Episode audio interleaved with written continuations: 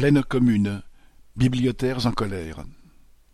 Mercredi vingt-trois juin, les bibliothécaires de Pleine Commune, établissement public qui regroupe neuf villes, dont Saint-Denis, étaient en grève.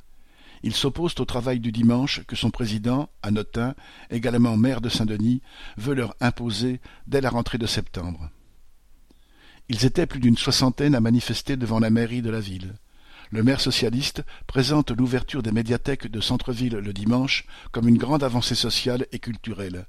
Mais elle se fait sans embauche et dégrade les conditions des bibliothécaires, à qui on a déjà supprimé des jours de congé et allongé le temps de travail, comme pour tous les territoriaux de pleine commune. De plus, les bibliothécaires travaillant dans les petites bibliothèques de quartier vont devoir venir travailler dans les centres-villes pour renforcer les équipes.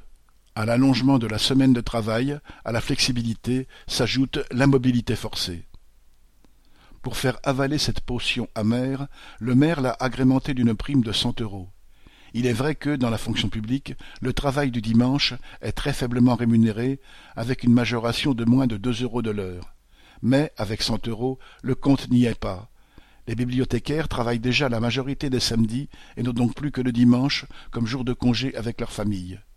Comment les femmes seules pourront-elles faire garder les enfants? Comment s'organiser dès la rentrée de septembre? Les grévistes ne décolèrent pas et dénoncent le fait que, dans le même temps, la municipalité a voté cinquante mille euros de crédit pour l'année 2021 pour les frais de garde des enfants des élus. Comme l'a fait remarquer un manifestant, le maire veut passer en force et menace de licencier ceux qui refuseraient de travailler le dimanche. Le maire, qui se justifie en prétendant œuvrer pour la culture, est d'autant plus hypocrite que les médiathèques des centres seront ouvertes le dimanche au détriment des bibliothèques des cités qui, elles, seront fermées le jeudi. Il prétend aussi répondre aux besoins des étudiants, mais l'ouverture le dimanche prendrait fin au mois d'avril, soit juste avant la période des révisions.